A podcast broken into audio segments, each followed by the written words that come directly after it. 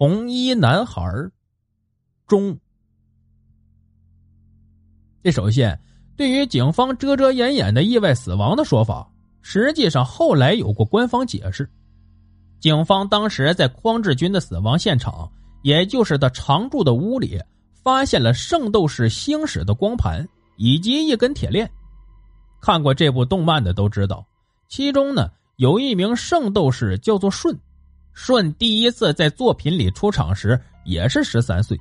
舜的武器呢是星云铁链，铁链会缠绕在身体上，这或许会让小男孩模仿。他屋里的铁链。也印证了这一猜想。虽然动画里的舜呢看着很女气，但其实他是个男儿身。这种性别的双重性带有着一种迷人的气质，也很容易呢让有特殊性取向的孩子对这个角色充满迷恋。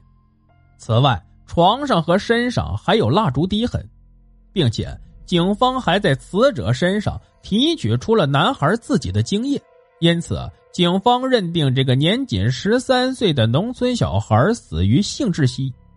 这什么是性窒息呢？这里需要做一个简单的科普。所谓性窒息呀，国外呢也称自淫性窒息，或者是自淫性死亡，是指性心理和性行为变态者独自一人在偏僻隐蔽的地方，采用意勒、颈项等控制呼吸的方式，造成大脑的缺氧状态。刺激增强其性欲，也达到性高潮。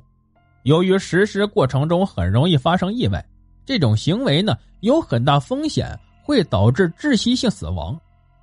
国外在一九四八年最早对性窒息进行了描述，国外相对的报道呢也较多。在国内，法医学家李德祥一九八零年首次对性窒息死亡进行了报告。近年来时有此类案例的报道。由于性窒息患者常打扮异常，死亡现场呢较为特别，易被误认为是他杀或者自杀，同时还可能在保险和遗产继承等方面引起法律纠纷。而本案中的匡志军呢，也十分符合这一点。综上所述，警方得出最终意见是：本案例中死者的年龄有自虐倾向，现场大量动画光碟。以及房梁上陈旧的绳索摩擦痕迹等现象，有理由推断死者在动画光碟的引导下，多次实施体位性窒息方式来达到性快感的目的，最终导致窒息死亡。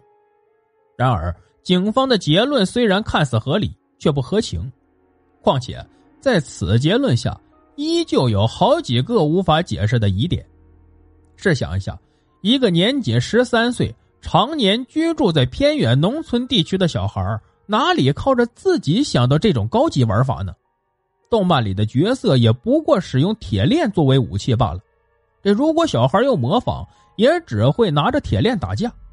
如果没有成年人的特意引导，一个小孩怎么可能会想到对自己做出这样的行为？退一万步说，就算这一切的行为都是这个小孩自己想到的。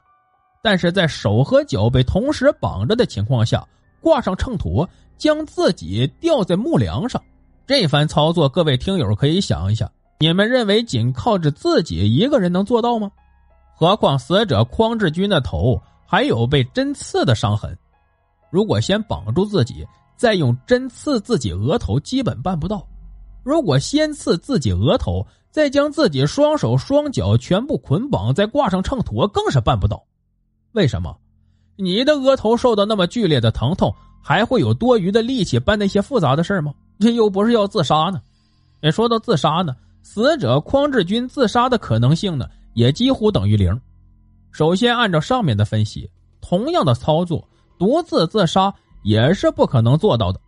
其次，据被害人同学及家人反映，死者生前并无自杀征兆。最后，自杀根本不必搞这么麻烦。又是捆绑，又是针刺，还挂个秤砣，这史上从没见过这么复杂的自杀法。那么，排除了自杀和意外死亡这两种可能性，那就只能是他杀了。是什么丧心病狂的人会跟一个孩子过不去，要下如此毒手呢？那根据匡继禄的邻居们说法，匡继禄全家都很老实，平时对人呢也友善。从来不和别人发生纠纷。匡志军平时少与人说话，害羞的很。虽然成绩不太好，但人和他的爸妈一样，老实的很，从不招惹谁。以前呢，也没发现他有穿女孩衣服的怪癖，所以他突然就这么死了，全村人都觉得太怪了。由此可见，如果是他杀，那么仇家寻仇的可能性便很小了。排除了仇杀，就只剩下两种可能了：激情杀人与预谋杀人。这里我认为，激情杀人的可能性呢，也相对较小。哎一般来说，激情杀人犯罪者行为会比较冲动，对受害者身体上造成的伤害也会更严重，并不会在杀人后还会花这么多的时间来布置一个这么复杂的现场。何况匡继禄曾透露，匡志军在二零零九年十月三十日，也就是星期五，放学回家过周末，他本应该于十一月一日星期天晚上返校，但一直没有返校。校方称曾尝试过数次与匡继禄联系，但匡继禄呢恰好那几天手机坏了，于是没能联系上。匡志军的死亡时间为十一月三日至四日，也就是说，从十一月三十日放学回家后到十一月三日这个时间段，很有可能发生了什么。他也许遇上了什么人，也许被什么人囚禁在了家里，都是很有可能的。这样看来。预谋杀人的可能性就很高了，毕竟在匡志军失联的这段时间里，没人知道他遭遇了什么。